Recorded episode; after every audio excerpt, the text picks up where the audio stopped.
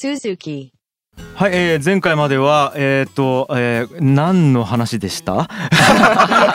ちょっと理解できないですよね。あのですねマジでちょっと聞いていただきたい。あの僕はさっぱりわからなかったです。大丈夫です。説明してる僕らもあんまり分かってない。です。あのもう冒頭で言いましたけどはい。僕たちもちゃんとは理解できてないんはい。でやっぱりそのちゃんと理解した人が喋んないと分かんないだろうしはいはい。あのちゃんと理解した人が書いた本読んでも意味が分からないんで。はいはいはい。なるほど。あのむずいですよ。うん。だからむずいことが伝わればいいかなとそうですね、はいはいはい。もう無知の知を発動しましょ そうですね。便利なんではい。もちろんもう頭、頭ホケキョーってなってました、はううまいこと言いまい、いやうまく そうそうそう。えででは前回で覚えとかないといけないことって結局どういうことだったんですか、まあ前回で覚えといてほしいのは、はい。まず大乗仏教がどういう流れで出てきたかっていうはいはいはい。おさらいちょっとだけしようかね。ちはいはいょっとだけね、はいあの大乗仏教っていうのが、うん。その環境が変わっその仏教がどんどん広がっていって、はい。環境が変わっていってはい。その仏教をみんなが修行できるわけじゃないねっていうええ状態になったと、それまではみんな修行しないと悟れないって言ってたんだけど、はい。必ずしもみんなが修行できるわけじゃない人たちがたくさん出てきた時に、はい。それでも仏教の価値を伝えるってなったら、い。やっぱりみんな悟れるよっていう風になった方がいいよねっていうえ流れと、あとその裏にあるロジックはかなり複雑な話をしましたね、これは省きます。えはい。っていうその大乗仏教の流れがありますっていう話と、はいはいはいでその流れが出てきたことによって修行を必ずしもしなくても悟れるっていう話が出てくると。うん。で菩薩っていう概念も出てきたし。うん。うん。だからその修行が緩くなっていくっていう流れが一つできるわけですよ。これがその日本の大乗仏教とか中国の大乗仏教につながっていくことになります。うん。はいはいはい。うん、あとは由意識のその思想から、えー、とその自分の認識だけでこの世界はできているから、うん。その認識にアプローチさえすれば全てが完結するっていう考え方があって、はいはいはい。その認識のアプローチの仕方を要はぎその技術を極めたのが密教であるっていう。はい。で密教っていうのは何かって言ったらそのマナ式荒屋式を書き換えるための技術を持ったうんものだっていう考え方ですね。ほうほうプログラムの書き換えとかもっとちょっともっとちょっとなんあでかもっと違うもそういうこ感じかなとです。あの、うん。ちなみにその話も後で出ますけど、うーん。その仏教儀式がめちゃくちゃコンピューターの理論で説明できることが分かってきたんで、それも後で説明します。はあ。なるほどなるほど。まあ、コンピューターの理論っていうかコンピューターのなんか挙動に近い考え方ですね。っていうところとあと法華経っていうのうがん。その後また出てきてうん。法華経がその平等うん悟り方に対する平等とかに対して非常にその価値を置いているうん。宗派であると。そうそう。いうことを全てを強要するみたいなことですね。はい、この3つかな、この3つさえ覚えておいてくれればさっきの話、まあ、詳しくつらつら喋りましたけど、はいはいはい。はい別に全然分かってなくても大丈夫です。ああよかった。大丈夫 大丈夫仏教？オッケーオッケー。大丈夫です。しょうがない。ちょっと。よーし、うん。さあさあさあ。ということで。うんでね。はい。うんこの今日は何喋るかっつったら、はい。じゃああのこの大乗仏教がね、うん。日本に伝わるわけですよ。はい。ついに。はい。うん。でその日本にどう伝わっていって、どうなってうん。で空海と最長でどうなるかっていうところ。ちょっと空海と最長出てきてねえや。出てこないよ。あの今回さ空海と最長出てくんの半分ぐらい言って。そうだ。テーマなのに、うん。そう。多分空海と最澄の話だけポンと投げてもそうかそうか。全く理解できないと思います。凄さが分かんない。はい。彼らの。ことですよね。そはい。でじゃあちょっとその日本に伝来した仏教の話をしますね。はい。でそんな仏教がですね、うん。まあ、大乗仏教になって、うん。そういうさっきみたいな法華経とかができてうん。からですね日本に伝来してくるわけ。それが大体6世紀の半ば。だから552年頃って言われてるんですけど、はい。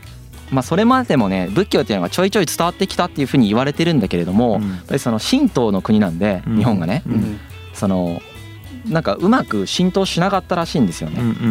あとあの蘇我氏と物部氏って聞いたことあります、はいはいは蘇我物部。い名前は。でこの物部さんがね物部氏が、うん。要は土着神道派と言われるその神道を信奉信奉しているうん。人たち、まあ神様ね。神の道と書いて神道そうです、神の道と書いて神道ですよね、うんこれをしてる人たちで、うん。この人たちに対してのやっぱりその権力者なんで配慮があって、はい。その仏教をこう大々的に持ってきて伝えていくっていうことに対する、やっぱりその配慮が配慮とか遠慮があったわけですけども、まあそのやっぱり仏教っていうのがその当時の古代日本にとってどういう立ち位置だったかっていうと、先進文化なんだよね。うーん。先進文化先進文化であり先進的な学問でもあるわけ。冒頭にも言ったけどうん。これは医学とか工学とかそういうものを全て含めた一つの学問体系であってここやな。ううん。あの僧侶っていうのはそういうものを習得したいわゆるその技術者っていうとちょっと語弊があるんだけど、うん。そういう役割も兼ねてるわけです。哲学者とか学者に近い。哲学者学者であり、うん。その今で言うと,、うん。えー、と工学とうん。医学と,、うん。えー、とその宗教学とか、えー、とあとは国国家の運用の政治学とかええを全て包括して収めた教授みたいな位置。なるほど。でこの人たちを呼んできてそれを、えー、とこの国にもたらした方がいいんじゃないかって考えてたのがうん。蘇我氏。はあ蘇我氏はすごいその解明派と呼ばれる人たちでもうロジックとしてはうん。日本っていうのは文化後進国ででうん。隣にめちゃくちゃ大国の日本あの中国いわゆる唐があると。でこの唐でそもそも仏教がめっちゃ流行ってると。うん。で唐で流行ってるものであればどう考えたって日本にも持ってきた方がいいだろうって考え方が蘇我氏。うん。は分かるよね。うん。一定ロジックとして成り立ってるわけじゃん。そりゃ。そうだ。うん、で、えーっと物部氏はいやうんそうじゃないと、ほう。日本っていう国は神道で今まで成り立ってきているんでここにむやみに仏教とかをもたらしてしまうと混乱するんだっていうのが物部氏。それもそう。はい、この物部氏と蘇我氏の争いがまずは起こるわけですよ。そう。ん言ってることどっちも正しそうですもんね。まあ背景にはあうん。の政治闘争もあったんですよね。なんか皇位継承権のやっぱ政治闘争が前提としてあって、その一つのこうなんか構想の一つの具体的な現れとして、まあうん。あの仏教と神道のはい。そうですね。まあ対立があったっていう。はい。でと当時朝鮮半島に百済という国があるわけですけども、あの100に住むと書いてはい。百済ですね。はい。でこの百済っていう国にえっ、とからいろんな文化をこう取り入れてるわけです。はい。百済を通して中国文化っていうのを日本は取り入れてるっていう状態ではい。そのある日ねある日って言ってもおかしいけどある時百済がその日本の金明天皇うにんあの金剛金銅仏って言ってうん。すごく綺麗な仏像を送ったらしいね。はい。うんうん。でこれの背景にあるのは実は軍事的援助のを要請してたらしくてお当時だから半島にねうん。これもちょっとあの知らない人すごく衝撃だと思うんだけどはい。日本って朝鮮半島まで日本だったんですよ。まあ正確に言うとね国境はないです。あんまりり今みたいに。京都感覚がない。感覚ですよ。もうつながってる感じです。朝鮮半島まで日本っていうと語弊あるけど朝鮮半島の一部のところまでは、はい。その今のその大和王権がうん。その勢力として持ってた時。え海は挟んでるんですよねもちろん。海は挟んでますもちろん。そうですね。でそこでうん。その軍事的には強い。はい。けど、うん。その文化的には後進国である日本が、はい。まあ、文化を享受している。うん。でその文化を渡す代わりに軍事的援助を求めているっていうそうん。の朝鮮との関係性があるわけ。でその中でやっぱり今後近藤物っていうその軍事的援助を求めたんじゃないかって言われてるんだけどその百済の方がねはい。日本にそれをまず送るわけですよ。はいはい。そうするとすごく天皇がうれ嬉しがる。そろそろやっぱりものすごく綺麗なものがうんなんか今で言うとなんかシリコンバレーから最新のソフトウェア来たぞみたいな上陸したぞみたいなおすげえ嬉しいみたいなね。嬉しい。そう、はい。あのまあ今で言うとあんまりそんな国の隔たりないからちょっと分かりづらいかもしれないけど、まあその感覚としてはそんな感じなわけですよ。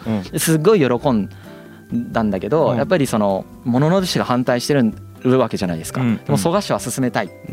でそれがいいきっかけになってついにそれがこうなんていうかな結構なバチバチ争いになっていくわけです。うんうん。うんでそのインターナショナル派である蘇我氏うんはいとね、はい。蘇我の稲目さんっていう人がいるんだけど、はいはい。まあ、この人とはい。あとさっき言ったあの物部のおこしっていう人がいてはい。でこの人たちで争いをしてうん。した結果、はい。まあ蘇我氏が勝つわけですよ。おうん。ということは？はい、はいはいはい。それで仏教が日本に取り入れられていくわけだけども、はいはい。そのさっきも言ったけどこれ仏教っていうのは、はい。そのパッケージとして全部包含してるわけ。はい。でこの中に何がもう一つまあこの中に入ってるっていうとまたこれもえっ、と語弊があるんだけど、うん。律令制度っていううん。法律と一緒にあら。取り入れるわけです日本は。はあ、なんかちょっとイスラムの時にも出てきたような感覚にちょっと近いかもね、うん。ただの考え方じゃなくてシステムということまで入ってる、はい、はいはいはい。で法律と一緒に日本に来るんだけど、はい。ここでその仏教の伝来の仕方で特徴的なものははいこれは国家が取り入れた制度として入ってきてるわけです。だから民間に伝わった宗教みたいな感覚じゃないんですよ全く。そこや。日仏教が日本に来たのは政治利用のためです最初は。そう。はまあ、中国に伝来したのもそのため、うん。そそれなんですけどね、はあ政治利用前提なんですよ。なるほど。はい。でこの律令制度っていうその、せ法律を優先させて今まで日本っていうのは士族社会でその貴族とかがまあ、幅を利かせててはい。その貴族たちの連合政権としての大和王権があると。はいはい。だから天皇が一強でもないわけです。うんうんうん。っていう状態があったところにはい。その律令制度を導入してまず法律でちゃんと収めていこうねと、うん。これはあの秦の始皇帝の前段階で起こったやつとあんまり変わらないことですね。うん。うん。法律でちゃんと収めていく国家にしていって、まあ、うん。国家らしくしていきましょうっていう話と、うん。あとはその仏教っていう先進的な学問を取り入れて、うん。えー、ともっと文化的にもこうあの先進国に近づけていきましょうっていう動きがここで起こっていくわけです。うん。でもこれは国家が入れてるので僧侶っていうのは全員公務員なんだよね。うん。そっかそっかそっか、うん。許可制です。そっかそっか。僧侶っていうのはそのいわゆる国立大学の教授みたいな話だっていうのは現状の時もしましたけど、はいは日本においてもそうなわけです。いうーんそっか。そう。国の事業の役員なんや。なるほどこれとブッダが言ったことの違いのでかさね。全然違いますね。全然違うでしょ？全然違う、はい、でこれなんで違うかっていうのはルーツはさっき言った大乗仏教の流れね。これははだから修行があんまり関係なくなっていってみたいな流れからはいはこういう状況になっていくわけです。もちろん修行してますけどねい僧侶は、えどっかでそのなんか律令制度ですか？それってなんかその最初はだって宗教やったわけじゃないですか。宗教っていうか哲学やったわけじゃないですか。うん。でもそこにその制度みたいなものが足されていったのって大乗仏教ぐらいの流れであった、まあ、大乗仏教というかはい。おそらくえーっと唐というか隋とか唐とかの時代うん。に中国がねはい。あの前もえーっとこれモンゴルかなんかで言ったけどはいはいはい。隋と唐っていうのは遊牧民の国なんだよね。はいはいは要は戦費族っつってい、うん、いわゆる漢民族の国じゃないわけですよ。うんうんでそれまでの中国王朝っていうのはうん基本的に液政革命って言ってその天帝にそのうん。上帝とか天帝とか言うんだけど、はいはい。そのそれのし要は神様に認められた人がうん。徳の高い神様に認められてあこの人にその中華運営を任せられるっていう人が皇帝になるんだっていうロジックだったわけはいです。はいはいはいだけど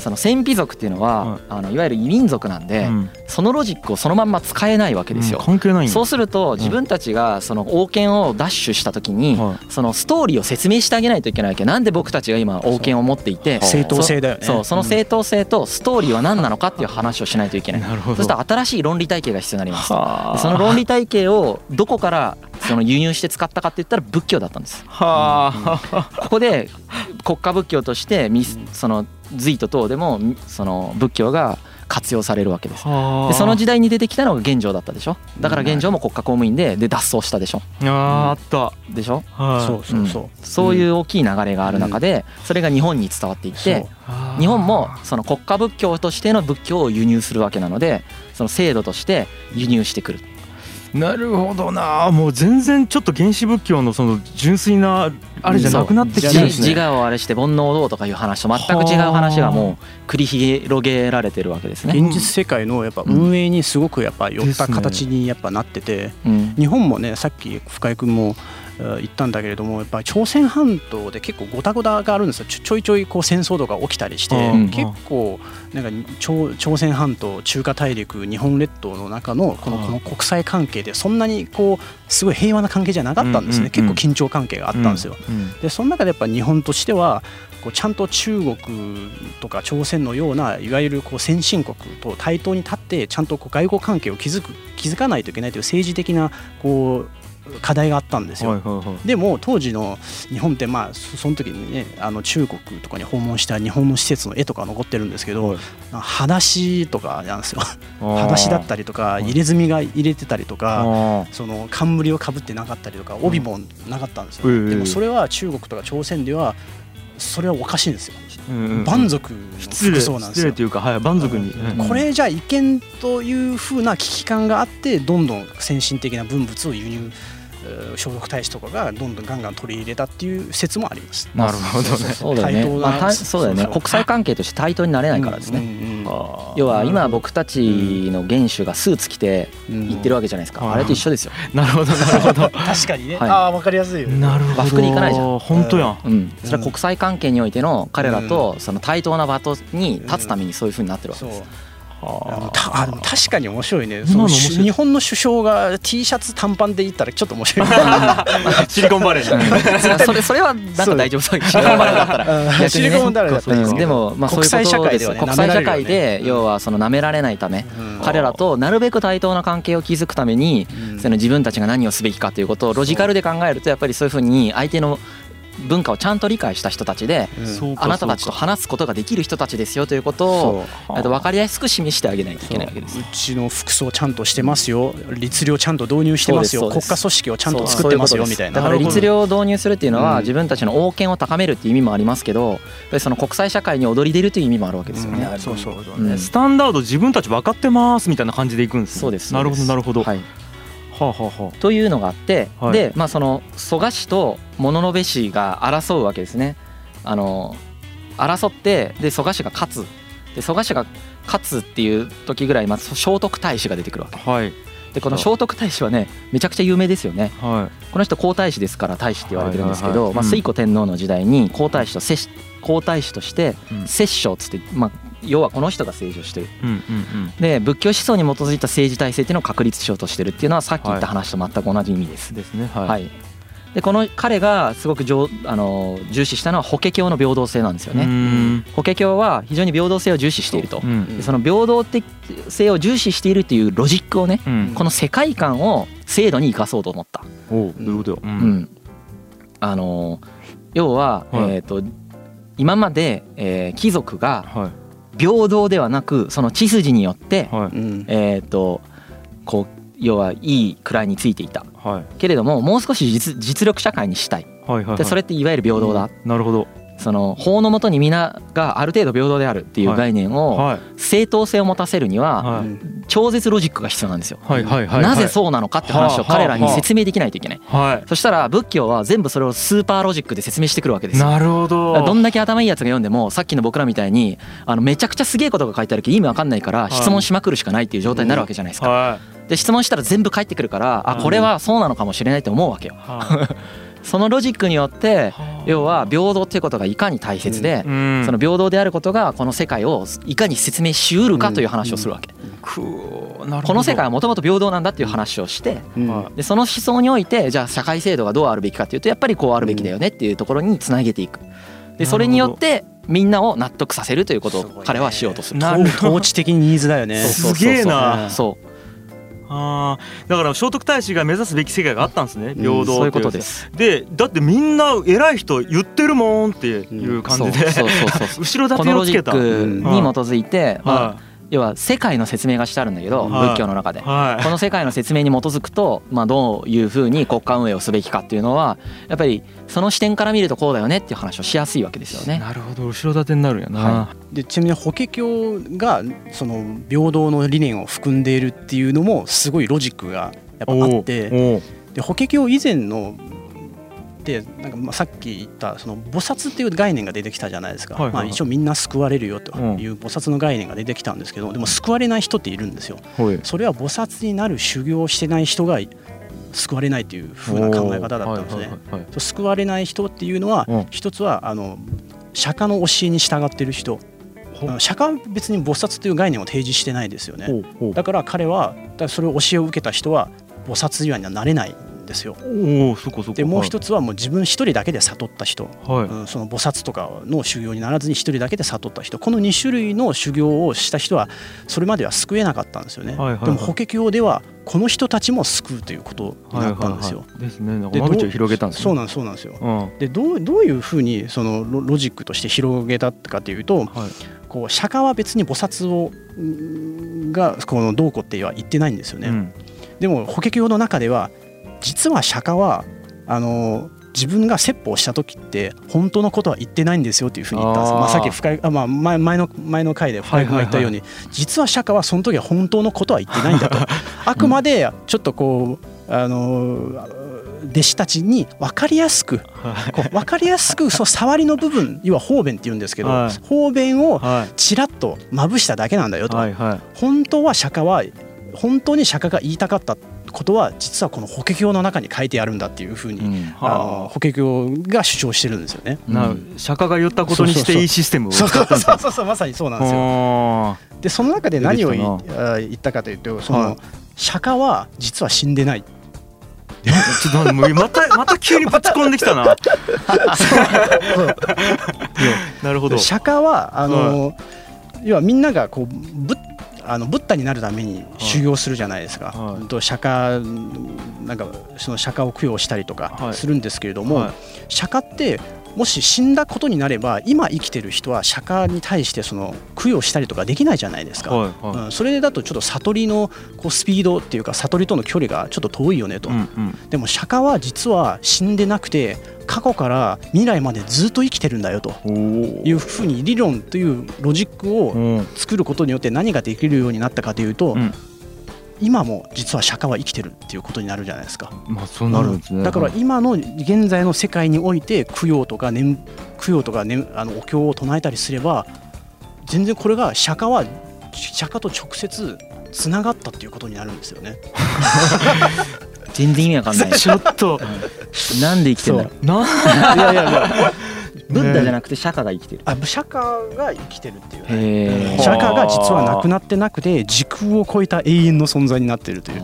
神格化しちゃってんだねそう。もうだからね。そう。神今格化したっていう。今い。い行いとか修行とかすれば、まあちょっと釈迦とダイレクトにつながるから悟りのスピードアップになるよと、うーん。っていうのを法華経の中ではこういうことも言ってる。そういうことにしたん ですねね。悟りのスピード大事だからね本当に。うん。うんそういうことじゃないとこう倫理の中で何何遍も何遍も倫理の中で回されてこう悟っていかないといけないから。何十億年も輪廻しないといけないから。うんうんうんうん。うん。だからどんどん悟りのスピードをこう速くするややりやすくするこうロジックのアップデートが今後ずっとやなされていくっていうのが仏教ニーズに合わせてでしょうねある程度うんうんこうまあお俺からしたら無理やり作ってきたなっていうで感覚あるもねロジックとしては通ってたりするから怖いん。だよねそうですよね多分後の回でもう一個その華厳経っていうさらにやばいお経が出てくるんですけれど、はい。それはマジでやばいです。説明しきらんよ俺の経験もは。う世界はネットワークでとか言われて。そうそうそう、まあ後ででき出てくると思いますけど。い謎ですよなるほど。うん。なるほど。ではい。話戻すとはい。その聖徳太子が出てきてはい。国家仏教として導入しますと。え。で古代の日本が仏教にえーと期待した機能っていうのは大きく2つあってはい。一つが人心教化っつってやっぱりその教育そその平等思想であったらその思想を持ってほしいとかあのまああと学問だって言って話をしたからその学問的な側面とかでえーと人心に人心っていうのはみんなにってことねそう人の心で。うん。みんなに対してそういうのをちゃんと理解してほしいという話ともう一つがね呪術的機能なんですよ。呪術。ははい。この呪術呪いの術ですね、はい。書いて。ほう。これがいかに古代日本において呪術が大事だったかっていう話はちょっともうおいおいちょっとしていきますけど、まあ、この2つを重視しながらはい。僧侶を国家公務員として宗教的に訓練していくわけ。訓練し彼に彼らにそのツールも渡しうん。寺もハードウェアとしての寺も渡し、うんうん。えー衣服も用意してみたいな感じで、うんえー、といわゆるそういう、まあ、スペシャリストとして育てていくみたいな体制を整えていくわけですね。はいはいはい。でで整えていくんですけどさっきのちょっと呪術の話に戻ると、うん。病気とかをね癒す呪力はい。もしくはその怨霊とかを跳ね返す呪力はい。みたいなものに対するその投資なんだよね。と投資中国家からするとはい。社会福祉でもあり防衛費でもあるわけ。ほう。意味わかるかなこれ。僕たちの今の世界ってはい。例えば核爆弾が落ちてきたらやばいよねと。はい。核爆弾を落とすためにじゃあミサイルを配備しましょう。はい。そのミサイルは機能するかどうかわからないんだけどこういうロジックで機能するはずだから置いときましょう。えこれと同じことが行われてるわけです。えわかりますか？なるほどなるほどなるほど。こういうロジックで病気とあの、えーあれに対して、うん。その音量に対して機能するはずだと、うん。それは有意識のところで言いましたよね、はいはいはい。だからその他に方策がないじゃん。そもそもはい。この時代にさ、はでその時代に最上のロジックと最上の方策で防衛費に投資しないとやっぱ不安なわけですよ。いはあ。確かにね。だからその投資してることでちょっとああの安心するじゃん。僕たちもミサイル配備される、ミサイル防衛費でこう配備されることで少し安心するわけじゃないですか、でも実際のところそれが撃ち落とせるかどうか分かんないでしょ、はいはああなるほいど。ね。お福祉でもありあの防衛費でもあるってそういう。ところだもんね。福祉だって僕たち全員に行き届くかどうか分かんないでしょ。だけどめちゃくちゃ金払ってるじゃん、はい。それと似たようなことがここで起こるわけです、確確かに。今の福祉とかだったらその社会的サービスとか医療とかなんですけど昔はそれに相当するものがもう呪術だ呪術だった。っていうそう呪術だった。呪術。そっか防衛装置。でそこにはちゃんとと実はロジックがあるって重力がなんではあ。どう作動するのかというロジックはうん。さっき言った哲学からもともとは来ていはあてその民主は当然そこまで理解しないんだけうん。どその最先端でバリバリやってるお坊さんたちはちゃんとそこを勉強して理解していてやってるみたいな。状態ででそれを国家が導入してはい。で国家のその聖徳太子とかもまあ仏教勉強してますからはい。そのどういう挙動でそれができるのかってまあ理解していてそこに対してもう本気で投資してる状態。なるほどね。うんだからそのね東大寺の大仏みたいなああいうでっけえ大仏を、あ、あれものすごいお金かけて作ってるわけですよ。なんであんなことをするのか。はい。っていうことのその彼らの気持ちっていうのは僕たちがその自衛隊とかミサイル防衛費とかに当てるようなはい。投資にかなり近いんじゃないかなと思います。えなんかあんなでけえですごそうなんがあるから大丈夫そうだと思ったんそういうですよことそういうこと。あんだけ投資したんだから、はこれに対して、はいはいはい。そりゃ機能するでしょっていう感覚なんですよ。そっかそっか。俺らも一緒じゃんでも。そりゃそうあんだけ準備してはい。こんだけやったんだからはい。なんとかなるでしょと。はい。今のコロナに対してもコロナが実際どういう挙動でどういうふうに人間に作用するか全貌としては明らかになってないでしょ。はい。けど僕たちはその機能するかどうかわからないやワクチンに対してめちゃくちゃ投資を全世界的にやってはい。なんとかしようとしていていずれそれが確かになんとかなるかもしれないと思うロジックを持ってるわけじゃないですか。はいはいはい。全く一緒やねでも結論としては分かんないじゃん。全く一緒やね。ね。うん。もしかしたらワクチン作っても変異してダメになるかもしれないしうん。みたいな。だけど頑張る対策を頑張ることによって安心するじゃないですか。はい。何にもしないことよりも。そういう人間心理が僕は働いてると思いますそれではその時々時代時代によって投資対象が変わってるだけ。でそのロジックも変わってるだけで実はロジックも投資対象も存在する。見えない不安とか見えないリスクに対する投資なんだそうねそうそうそうそうそう。だからめっちゃ頑張ってることが大事なんですね。人間にとってね。そう人間にとっては実はそれが一番の癒しなんですよ。お金かけてるとか頑張ってるみたいなものがやっぱりそうなんです。うんそれが目に見えるのがいいんですよね。そう。でそれが実は民衆は理解してないんだけどうん。偉い人たちがめちゃくちゃ考えてくれてて 一緒じゃん。全く一緒でしょ？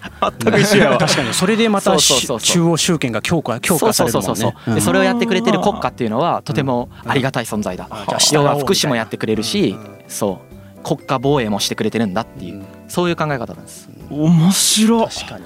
どれだけ俺らが東大寺の大仏理解してないか。そうですね。あれはルシャナ仏ってねまあ後でまその華厳教のね華厳教のそう。あのあの宇宙のねそうそう。ああ宇宙そのものななんですけどあれは。宇宙の真理なんです。そう。え？東大寺の大仏は。あれ宇宙の真理のシンボルなんですけどはい。は何のこっちゃ分かんないと思いますけど、いはい。うん、そうなんです。まあこの後また密教をもう少し詳しく説明するときにもしかしたら出てくるかもしれない。ちょっと出さないかもしれないんですけど、まあ、そういう形で国家にもうめちゃくちゃ密接に関わりながら比較的社会と隔絶した状態で学術的に行われてるっていう状況がひ続くわけです。はいはい。でそれが奈良仏教につながっていく。まあ今のは飛鳥時代の話だったんだけど、はいはいはい。そこから奈良仏教になってで奈良仏教でその国家権力と密接に関わりながら、うん。あのその仏教っていうのが発達していくんだよね。うん。その国家に保護されてるから。うん発達して何が起こったかっていうと一つ大事件が起こるんだけど道教っていう坊さんが出てきてはい。そのお坊さんが天皇になりかけるわけ。ほ腐敗するんですよ。そう。これは凄まじいことで天皇っていうのは神道のはい。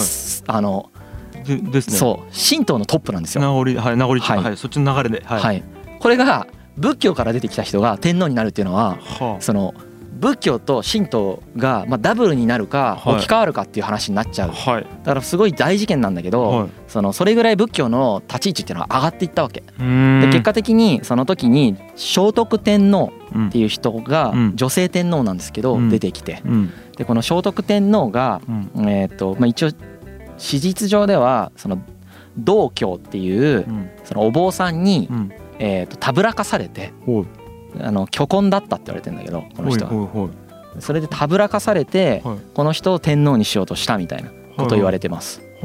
それがどこまで史実だったかかなり微妙なところだと思いますけどその単純に仏教の権力が上がってきてその仏教と神道をダブルでやっていこうみたいな話になったのかもしれないしこれはあの実際にその僕がインタビューしに行った僧侶の方がうん。あの自説としておっしゃっててすごく僕は面白いなと思ったんだけどその当時実は日本っていうのははい。えーっと神道だけの国家ではなくて神道と仏教のダブルにしようとしたんじゃないかと。うーん。でそのもしここでその道教っていうのがもし天皇になっていったらおそらく日本っていうのはそのチベットみたいな感じのうんそのゆるあのダライ・ラマみたいな人がトップの国になっていたんじゃないかっていう話をされてて完全な仏教国になったかもしまあ、れない、ね。完全というかどっちもダブルになるみたいな感じかな、ここで言うとその同地位に当てるみたいな、はいまあ、彼らは天皇っていうのはもちろんその天照大神の子孫なので、はい。まあ、それを否定することは僕はしないと思うんですよね。けどその仏教とダブルでしていくっていうのとその神道単独でやってい。くっていうのは結構違うんでうん、うんまあ、そういうことが起こったんじゃないかっていう説もあるしうん単純に虚根にたぶらかされたんじゃないかっていう説もあるわけですよ。セフレだったってことですかね。そうまあそういうことですよね。で、えーっとそうそうそう。でそれぐらい仏教の立ち位置が上がっちゃったんだよね。はい。でその後の時代の上がった後の時代の天皇が何を感じたかっていうとちょっとこれはあの仏教の権力が上がりすぎたよねと。うん。抑えないといけないねってなるわけですよ。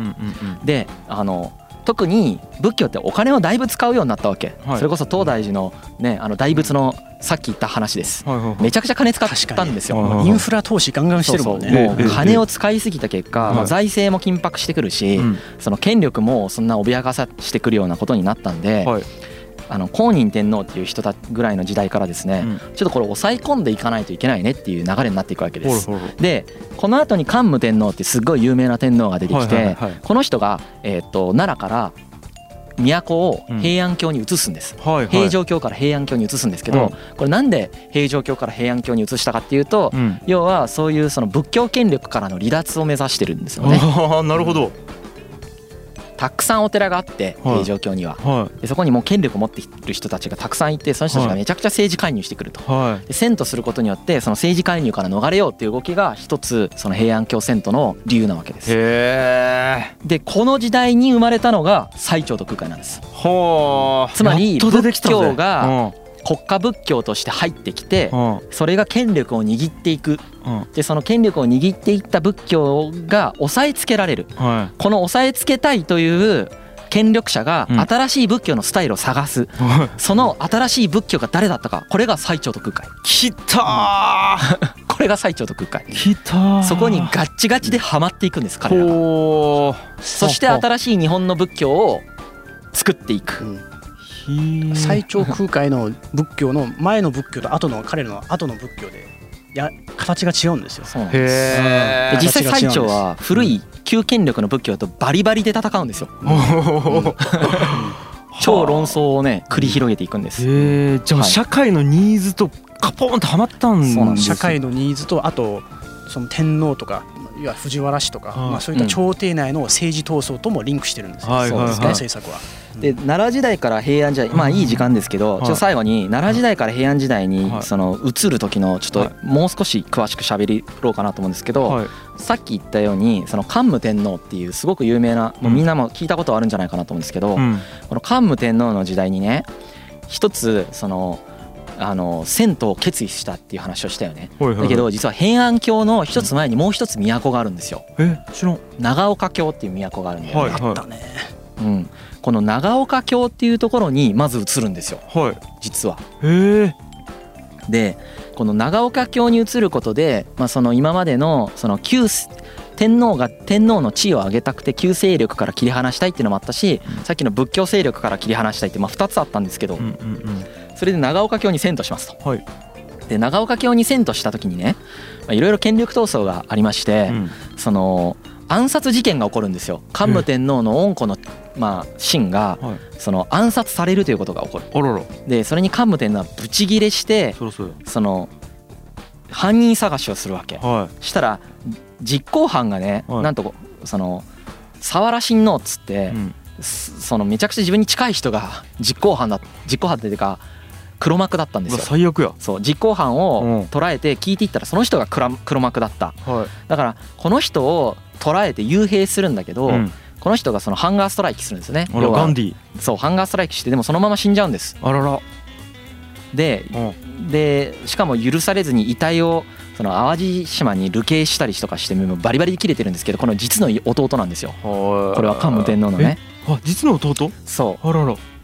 こういうことが起こった時にねはい長岡京でねいろんな事件が起こるんだよね。次々と周りの桓武天皇の周りの女性が亡くなっていったりだとか長岡京で洪水が起こったりするわけですよ。で占った結果なんでこんなことがある起こるのかっていうのを占った結果出たのがこの佐原親王の呪いであると。